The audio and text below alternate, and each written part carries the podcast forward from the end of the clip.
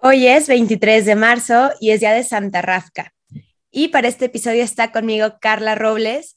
Y bueno, Carla nos va a hablar eh, de la historia de esta santa que para la iglesia latina no es muy conocida, pero es muy famosa pues en la iglesia de Medio Oriente. Y pues nada, bienvenida Carla, muchas gracias. Hola Mariel, muchas gracias por tenerme aquí de vuelta.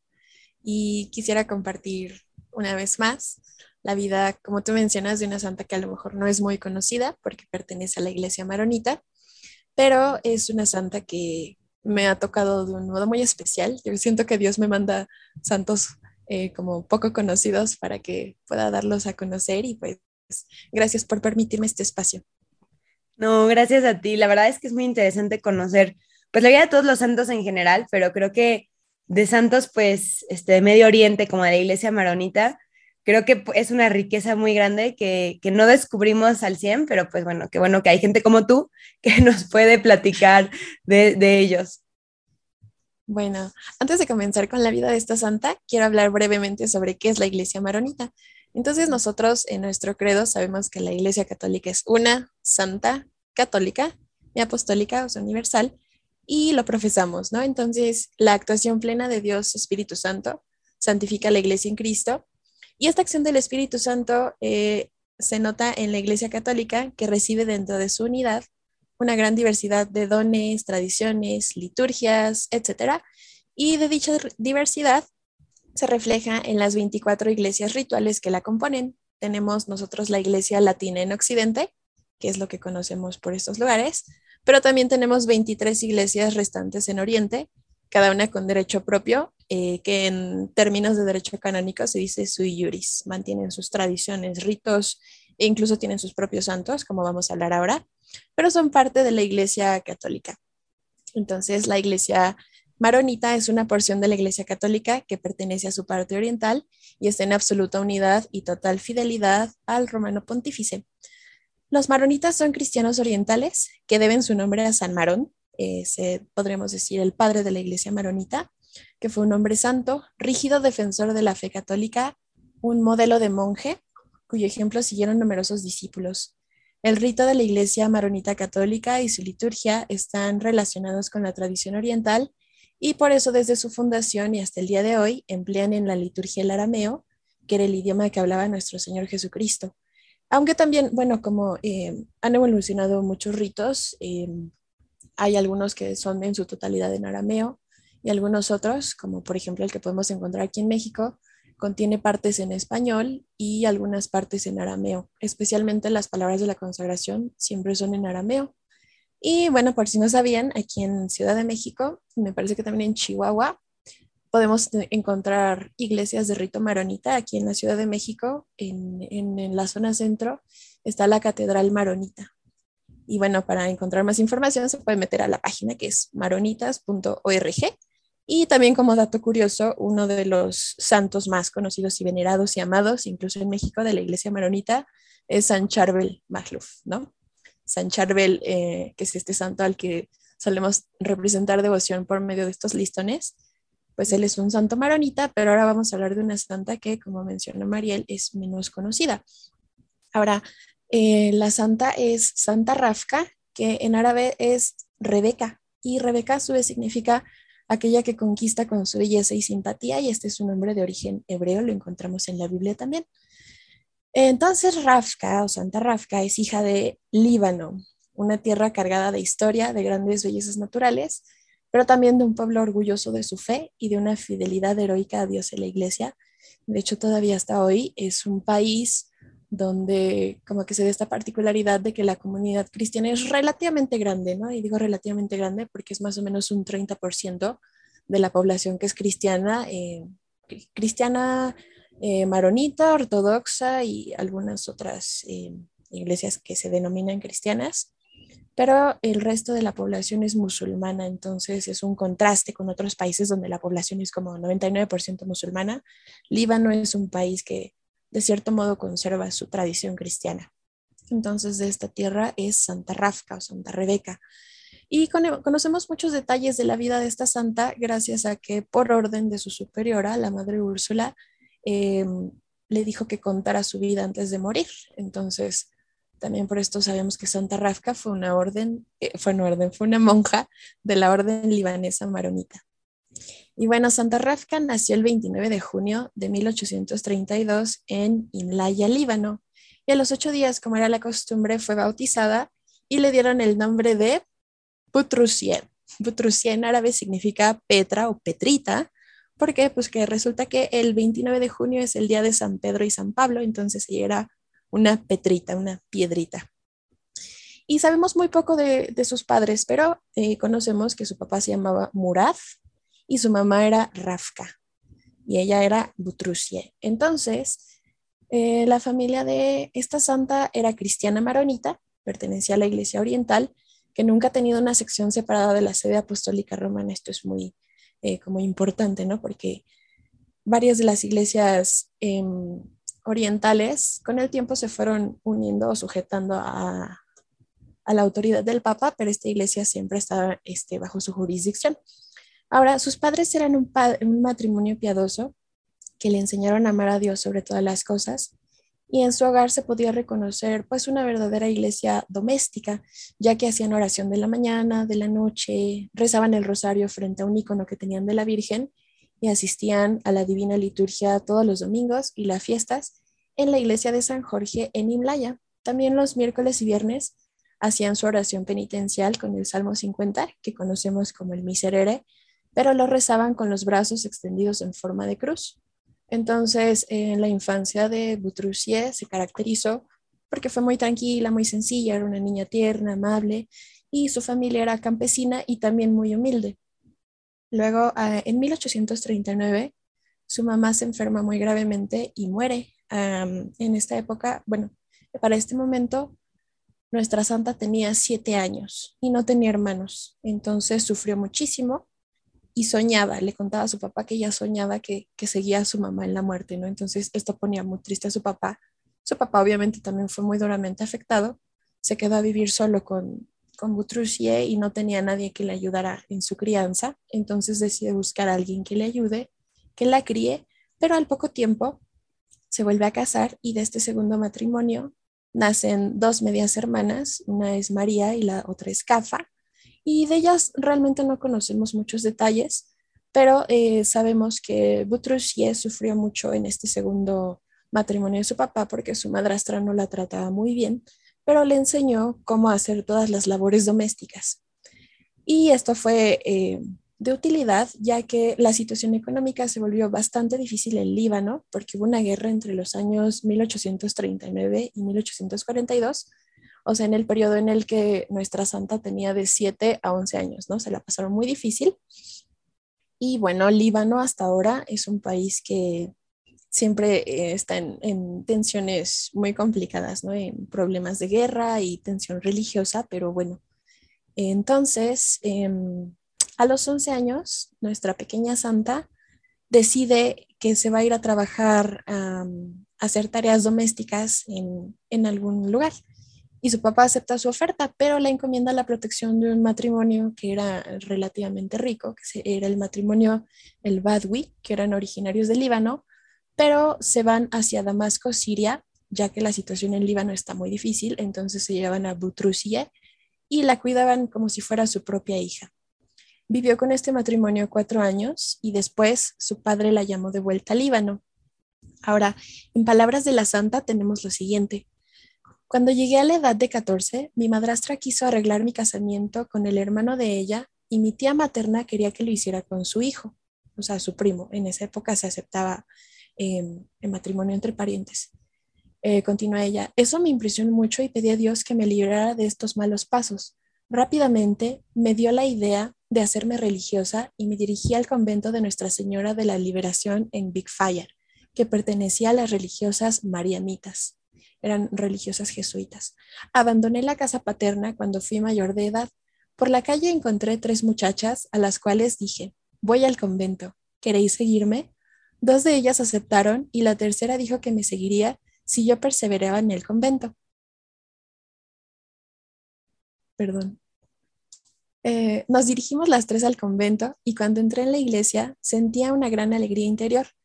Escuché como una voz íntima que me decía, tú serás religiosa, Cuando entramos en el locutorio del convento, la superiora me dijo, Seas bienvenida. Me tomó por la mano y me introdujo en el convento. A las otras dos muchachas les dijo, Volved después y seréis recibidas. Me sorprendió la actitud de la superiora y procuré ver en esto la intercesión de la Virgen del Socorro que vi en esa iglesia. Luego, en tiempos de esta santa, no había en el Líbano instituciones religiosas dedicadas a la educación femenina. Entonces, en Big Faya, que es otra ciudad, estaba el padre José Gemayel, y este padre fundó un instituto nuevo con el nombre de María Mat, que tenía el fin de la instrucción femenina. María Mat significa las hijas de María. El primero de enero de 1853, este padre, José Gemayel, anotó en su cuadernito la fecha de la fundación y el nombre de cuatro postulantes. La última en esta lista era Boutroussier, que para entonces tenía 21 años. Dos años después, el 9 de febrero de 1855, en la fiesta de San Marón, padre de la iglesia maronita, eh, entró en el noviciado en el convento de Gazir y al año siguiente profesó sus eh, votos temporales tomando el nombre de Sor Anisa. Anisa en árabe es Inés. Sor Anisa se ocupaba de la cocina y también estudió árabe, caligrafía y cálculo para poder ser docente. Enseñó por dos años en Deir el Camar, un año en la ciudad de Biblos y siete años en el pueblo de Maad. La congregación a la que pertenecía, las Mariamitas, por esa época la dificultad de la guerra y todos estos daños que había dejado, tuvo muchas dificultades para sostenerse de manera independiente. Entonces se tomó la decisión de que se fusionara con el monasterio de las pobres hijas del Sagrado Corazón y la nueva congregación se llamaba eh, la Congregación de los Sagrados Corazones de Jesús y María. Después de esta fusión, eh, que era el año 1871, Soranisa vio en sueños a un monje que le decía, entra en la orden de las libanesas maronitas. Entonces ella no perdió el tiempo y al día siguiente fue al monasterio de San Simón, que está al norte del Líbano, en donde realizó un año de noviciado y allí es donde tomó el nombre de Rafka. A partir de ahora se llama Rafka y eligió el nombre de Rafka por su mamá, ¿no? Su mamá que se llamó Rafka, a quien ella extrañó toda su vida y la profesión de sus votos perpetuos fue el 25 de agosto de 1872 y para entonces ella ya tenía 39 años. Ahora empieza, em, digamos, el, el camino que ayudó a santificar a esta santa. Entonces la hermana Rafka, que siempre gozó de muy buena salud y jamás se había quejado de dolor o enfermedad, se dedicaba a la vida contemplativa. Observaban la regla monacal de la orden libanesa maronita, se mortificaba con el ayuno, que era muy riguroso eh, durante la mayor parte del año, participaba en las ofrendas divinas y procuraba comulgar a diario. También rezaba el oficio divino o liturgia de las horas, siete veces al día durante todo el año y se dedicaba a la contemplación cada mañana durante media hora y a la lectura espiritual cada noche, además de que deseaba poder participar de los sufrimientos de Cristo. Ahora, esta cuestión de la salud y enfermedad es muy importante para ella porque ella en su biografía relata que todas sus hermanas de convento se enfermaban y veía ella cómo sufrían muchísimo y ella deseaba poder eh, ofrecer los mismos sufrimientos que sufrían sus hermanas. Entonces, el primer domingo de octubre de 1885, en la iglesia del monasterio, mientras estaba en oración, le suplicó a Dios que le hiciera participar en su pasión redentora y le dijo lo siguiente.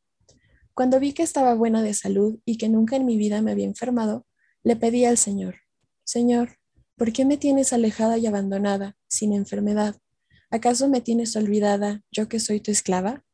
Y a la hora de dormir, Sentí un tremendo dolor en mi cabeza que se extendía por encima de mis ojos hasta que llegué a este estado, ciega e inválida. La madre superiora la hizo revisar. Ella se negaba, pero le insistió tanto ella como sus hermanas y primero fue revisada por un médico de Trípoli que le hizo una punción introduciendo una sonda de un oído eh, hasta el otro. Y esto le provocó muchísimo dolor. Con esto trataban de curar su ojo, pero la hermana Rafka, a pesar del dolor, solamente decía, con los sufrimientos de Cristo.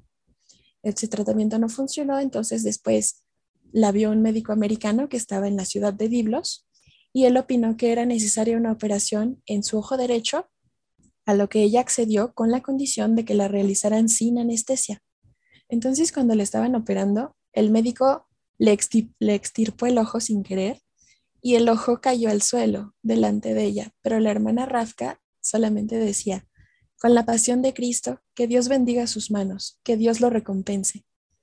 En ese momento, la hermana Rafka relata que sintió como chispas que le brotaban de los ojos y un dolor muy intenso. No se curó, pero después fue vista por un médico militar en la ciudad de Batrún y después de examinarla dijo, el dolor de ojo que esta monja padece es indescriptible y es imposible su curación, ya que le afectó el nervio óptico. Cuando el dolor se hacía más intenso, ella repetía, por la gloria de Dios, en comunión con la pasión de Cristo, con los dolores de Jesús, con la corona de espinas en tu cabeza, oh mi Señor. Y cada vez que se le quitaba un poquito el dolor, ella de todos modos se dedicaba a realizar tareas sencillas en el monasterio. En 1897 eh, se iba a fundar un nuevo convento. Este convento era el de San Simeón de Aitú, que se trasladó al convento de San José, en otra ciudad que se llamaba Adaer. Y la madre Úrsula, que iba a ser la superiora de esta nueva fundación, pidió que la hermana Rafka fuera con ellos, porque ella decía que su ejemplo de sufrimiento y amor a Dios iba a ser fuente de inspiración para que las hermanas no se rindieran ante las dificultades que siempre existen en el proceso de una nueva fundación. La hermana Rafka pasó los últimos 17 años de su vida en este convento de San José, que iba a ser el sitio de sus más grandes sufrimientos, así como de sus mayores alegrías espirituales. Después de dos años de que se trasladaron a este convento de San José, la hermana Rafka se quedó completamente ciega y le vino después un dolor atroz en todo el cuerpo. Este dolor eh, lo tenía de manera especial en los dedos de los pies y por esta situación tuvo que guardar cama, ya no se podía mover. También tuvo dolores en la pierna derecha, en la rótula, la rodilla, el hombro y el brazo. Y le quedó el cuerpo muy, muy delgado y tieso. Y se dice que se adelgazó a tal punto que parecía un esqueleto sin carne y por esta situación de un cuerpo tan frágil, decían que era muy frecuente que se dislocaran sus miembros, sus brazos, sus piernas, o entonces vivía en un dolor muy, muy constante. Eh, se dice también que no tenía ningún miembro sano, excepto las articulaciones de las manos, y aprovechaba para tejer medias de lana y pasar las cuentas del rosario. Según la opinión de los médicos, Rafka padecía de tuberculosis osteoarticular que la postró por siete años en cama y solamente se podía acostar del lado derecho, y a pesar de todos estos sufrimientos, las hermanas cuentan que nunca la escucharon quejarse y más bien la escucharon dar gracias a Dios. En palabras de la hermana Rafka, ella decía, porque sé que la enfermedad que tengo es para el bien de mi alma y de su gloria, y que la enfermedad aceptada con paciencia y acción de gracias purifica el alma como el fuego purifica el oro. Y mientras estaba postrada en cama, no dejaba de seguir la regla de su orden, tanto como le era posible. La gente de los alrededores también la visitaba muy a menudo y le pedía que oraran por ellos, y todos la conocían ya en ese pueblo como la Santa Monja. Solamente tenía sus dos manos con las que rezaba y rezaba y rezaba el rosario todo el tiempo, y entonces Santa Rafka decía siempre, mis hermanas, no olviden la sexta herida de Cristo, la herida de su hombro. Esta herida fue muy dolorosa porque cargaba la cruz de nuestros pecados. Santa Rafka rezaba día y noche y todos los días seis veces el Padre Nuestro y el Ave María por las seis heridas de Jesús. Esta sexta herida, la herida del hombro. Rafka prefería a Dios sobre todas las cosas y por él ella sufría. También le decía a sus monjas, mis hermanas, hagan comunión espiritual tanto como puedan, aunque sea hasta mil veces al día. Tenía una devoción muy, muy grande por la Santísima Virgen María y se dice que ella en su, en su forma de ser y en su temperamento era dulce, calmada, siempre muy apacible, tenía corazón simple y que ayudaba con tareas como explicar las reglas y virtudes monásticas a las hermanas. También era la encargada de enseñar a las novicias las oraciones del breviario en arameo, porque decían que poseía una voz hermosa. También consolaba a la hermana triste y pedía perdón en lugar de la hermana culpable o castigada y dicen que su figura reflejaba la dulzura y la humildad. Eh, para este entonces, el cuerpo de Santa Rafka se había convertido en lo que describen como un montón de huesos cubiertos de una capa de piel, de piel muy fina. Incluso las religiosas que la atendían dicen que le, le daba miedo moverla de la posición en la que estaba en la cama porque les daba miedo que se dislocaran todos sus huesos y cuando la tenían que transportar por alguna situación dentro del monasterio, la ponían en una sábana y cuatro hermanas cargaban, eh, como digamos, de las esquinas de la sábana para poderla mover, sin miedo de que sus huesos se separaran por completo de su cuerpo. Em, ahora voy a contar un poquito sobre dos milagros que esta santa experimentó en vida. Ya dijimos que la condición de su cuerpo era muy delicada, sus huesos estaban fuera de lugar, no tenía fuerzas para sostenerse a sí misma y de hecho también comía muy poco. Hay ocasiones en las que lo único que consumía en el día era la, Sagrada Comunión y con eso dice ella que le bastaba para mantenerse sana y fuerte. Eh, en una ocasión, Santa Rafka, queriendo participar de la Divina Liturgia, le pidió a las hermanas que la llevaran a la capilla utilizando la sábana. Y cuando las hermanas trataron de, ponerla en, la posición adecuada para cargarla, no se pudo. Entonces, Santa Rafka decía que le dolía muchísimo la cadera izquierda y decidieron dejarla en su cama. Y ya cuando la divina liturgia había empezado y, y las monjas se encontraban en el oratorio, de pronto Santa Rafka entró arrastrándose en la iglesia. Entonces, obviamente, todo el mundo se volteó, la vieron muy sorprendidas y emocionadas, y la Madre Superiora se levantó para intentar ayudarla, pero la Santa le hizo una señal con la cabeza, así como de no, este, deja que entre yo sola. Y cuando por fin logró entrar, la sentaron en un cojín. Y ya después de este suceso, la Madre Superiora le preguntó eh, que cómo había podido ir a la iglesia, y Santa Rafka le dijo, no sé nada, le pedí a Jesús que me ayudara, y de repente sentí que los pies se resbalaban de la cama pude bajarme y llegué hasta la iglesia.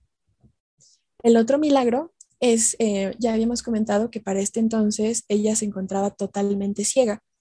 Entonces un día la Madre Superiora, la Madre Úrsula, le preguntó a la hermana Rafka, ¿no desearías ver nuestro nuevo monasterio y sus alrededores como la montaña, el bosque y la belleza? Sí, desearía la vista al menos una hora para verle. ¿Una hora solamente y volver a estar ciega?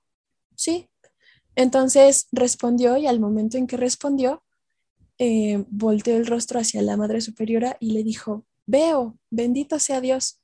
Y la Madre Superiora, así como para asegurarse de que realmente veía, volteó un mueble y le dijo, ¿qué hay encima de ese armario? Entonces Santa Rafka volteó y le dijo, la Santa Biblia y el prefacio, y señalaba varias manchas que habían en su cama. Entonces, estos fueron los dos milagros. Eh, Santa Rafka vivió muchísimos años a pesar de su, enfermedad, de su enfermedad y de su dolor y vivió 82 años en total, de los cuales se puede decir que 29 fueron de total sufrimiento, pero también de profundo amor a Cristo. El 22 de marzo de 1914, la hermana Rafka le dijo a la superiora, me gustaría despedirme de mis hermanas y oír sus voces antes de morir. Estas acudieron con lágrimas en los ojos y cada una se fue acercando para besarle la mano y pedirle perdón. La mañana del 23 de marzo de 1914 pidió la Santa Comunión diciendo, déjenme llevar conmigo mi provisión. Sus últimas palabras fueron, oh Jesús, oh María, oh San José, les entrego mi corazón y mi alma, entre sus manos pongo mi espíritu. Y dicho esto, murió. Em, Aquí fue el final de la vida terrena de Santa Rafka, pero después de eso también sucedieron algunos eventos relevantes. Eh, bueno, voy a hablar un poquito de eso ahora. Eh, transcurridos tres días de su muerte, su tumba se iluminó con luces milagrosas y esto lo testimoniaron tres personas que vivían muy cerca del monasterio de San José. Este milagro recuerda un poquito el milagro de la tumba de San Charbel, ¿no? que también es una tumba milagrosa. Entonces, bueno, eh, de Santa Rafka también su tumba, se puede decir que presenciamos una situación milagrosa que eran estas luces. También uno de los primeros milagros después de la muerte de Santa Rafka fue la curación de su superiora, la Madre Úrsula, quien se alivió de un absceso canceroso en su cuello eh, después de que le pusieran un poco de tierra de la tumba de Santa Rafka. Y después de esto se fueron acumulando milagros eh, día tras día hasta alcanzar varios cientos de milagros que están registrados. Y entre ellos se relacionan varios milagros como por ejemplo la resurrección de un muerto, curaciones de cáncer, curaciones de parálisis, eh, de enfermedades intestinales, curaciones de algunos nervios en la cabeza, de ceguera, de mudez, locura y algunos derrames. Y obviamente en cuanto se divulgaron estos milagros, miles de personas empezaron a llegar de todos lados a la tumba para obtener el milagro de la salud. Em, lo que es, eh, ¿cómo se puede decir? Em, la cuestión relacionada con la tumba es que las personas le tienen mucha devoción, especialmente tomando tierra de su tumba. Y se dice que esta tierra la pueden mezclar con agua o mezclar eh, y beberla o mezclarla y ponerla sobre la parte del cuerpo la que se quiera sanar. Entonces, como que depende, ¿no? Por ejemplo, si fuera un padecimiento a lo mejor de estómago, uno mezcla un poco de la tierra y la bebe. Y si fuera, no sé, como alguna situación como superficial en el cuerpo, entonces se podría untar la tierra como a modo de lodo y pedir su intercesión milagrosa. Entonces, eh, su proceso de que la llevaría hasta los altares empezó muy temprano. Ella falleció en 1914 pero para 1925 ya se introduce la causa de su proceso y en 1982 es nombrada venerable por un santo, eh, San Juan Pablo II. En 1985 es beatificada por San Juan Pablo II y en esta ceremonia de beatificación también se, se beatificó con otros, junto a otros santos maronitas. El primero de julio del año 2000 se tomó la decisión de canonizarla leyendo el milagro de la curación a la señorita Celine Samy y esto lo atestiguó eh, Papa Juan Pablo II. A esta señorita, bueno, una niña, se le curó un cáncer de intestino. Entonces, el 10 de junio del año 2001, finalmente es canonizada por el Papa San Juan Pablo II, que la proclama santa para los altares de la Iglesia Universal. Rafka había vuelto a la tierra de la cual fue creada, oyendo repetir las palabras del cura, Recuerda, humano, que provienes de la tierra y a ella volverás. Así la tierra de su tumba se convirtió en una fuente de bendiciones, lo que llevó a la gente a acudir a su tumba pidiendo tierra para curarse. Y es un sacramental eh, que nosotros podemos recibir. Eh, por ejemplo, aquí en la Catedral Maronita eh, encontramos disponible esta tierra de su tumba. Entonces, creo que es una oportunidad muy bonita para que nosotros nos acerquemos a ella y no nada más esperando una situación mágica, ¿no? Sino que como con todos los sacramentales, con todos los santos, debemos hacer uso de ellos y pedir la intercesión de los santos con mucha fe, con mucha devoción y siempre sabiendo que es Dios quien escucha sus oraciones de intercesión por nosotros y pues no tomarlos como, como una especie de, de amuleto, ¿no? Entonces, eh, por medio de esta santa podemos tener este sacramental que es la tierra de su tumba. También otro detalle que podemos mencionar de esta santa es que, bueno, como nosotros tenemos la devoción a Santa Teresita del Niño Jesús y la llamamos la florecita o la pequeña florecita, a Santa Rafka la conocen como el hermoso lirio del Líbano.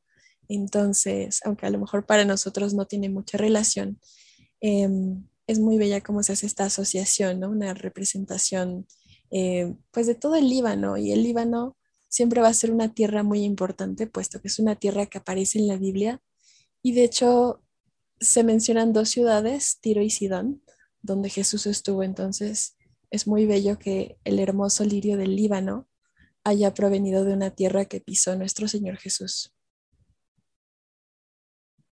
Aquí hay una oración. No sé si quieras añadir alguna cosita.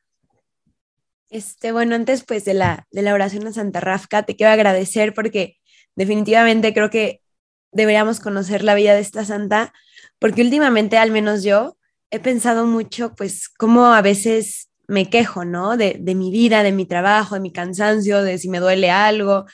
Y, y sí, o sea, creo que muchas veces, o sea, algo que tienen en común los santos es que realmente no se quejan, como que pensamos en otras cosas en común que tienen, pero es algo muy impresionante cómo ellos incluso aceptan este sufrimiento o, como Santa Rafka, ¿no? Lo piden.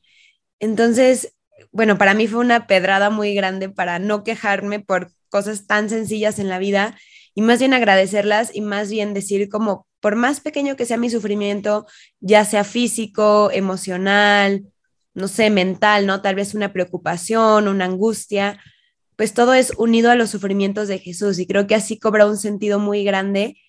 No por eso estoy diciendo que seamos masoquistas, pero pues darle un sentido pues trascendente, ¿no? Al, sufrimiento y tratar de no quejarnos tanto y ser, ser como este ejemplo para las demás personas, porque a veces queremos ser ejemplo pues de cristianos, pero nos la vivimos quejándonos de malas, eh, como lamentándonos a nosotros mismos y haciéndonos víctimas, ¿no? Entonces, bueno, para mí Santa Rafka es una santa muy grande y es una pedrada muy grande, pues para mí, para ver pues realmente lo, lo débil que soy, pero eso me tiene que dar pues ánimos y, darme cuenta que pues para poder aguantar todos mis sufrimientos, grandes o pequeños, pues es de la mano de Dios, ¿no? Y pues aumentar nuestra vida de oración también creo que es, creo que es clave para este camino cristiano. Yo creo que es una santa que también nos puede ayudar mucho en este camino de la cuaresma, de la penitencia, de la mortificación, porque pues su fiesta siempre cae dentro de la cuaresma y va muy ligada a la pasión de nuestro Señor, ¿no? Entonces, así como ella por fin se unió a Él, así nosotros debemos tratar de imitar, como tú decías, estas virtudes, a lo mejor de soportar el sufrimiento con paciencia, ofrecerlo a Dios. Y, y pues bueno, el sufrimiento que se ofrece nunca es en vano. Y de él también podemos obtener muchísimos beneficios, ya sea para nosotros o para alguien más. El sufrimiento no es malo en sí mismo, ¿no? Es más bien malo sufrir sin sentido, pero si sufrimos Em, por algo que Dios pone en nuestra vida, pues es algo muy, em, se puede decir que nos santifica de ese modo, ¿no? Como Santa Radka dice, nos, nos pule del modo que el fuego pule al oro. Sí, así es. Y pues bueno, Carla, muchísimas gracias. Este, no sé si pudieras pues rezar la oración para, pues, para cerrar este, pues, este episodio de Santa Rafka y que hoy en su día pues interceda por nosotros y nos dé esta fortaleza que necesitamos para vivir nuestros sufrimientos y unirlos a los sufrimientos de Cristo. Claro que sí. En el nombre del Padre, del Hijo y del Espíritu Santo. Amén. Oh Dios, que a Santa Rafka la hiciste eximia amante de la perfección, abnegación y de la cruz por medio del sufrimiento, concédenos que imitando su ejemplo, nos santifiquemos mediante los sufrimientos inesperados de nuestra existencia, como respuesta de amor al amor del crucificado Capacítanos para llevar nuestra cruz como ella con fe, esperanza y caridad, para conseguir con ella los dones que tú preparaste para los que te aman. Amén. Amén. Santa Rafka, ruega por nosotros.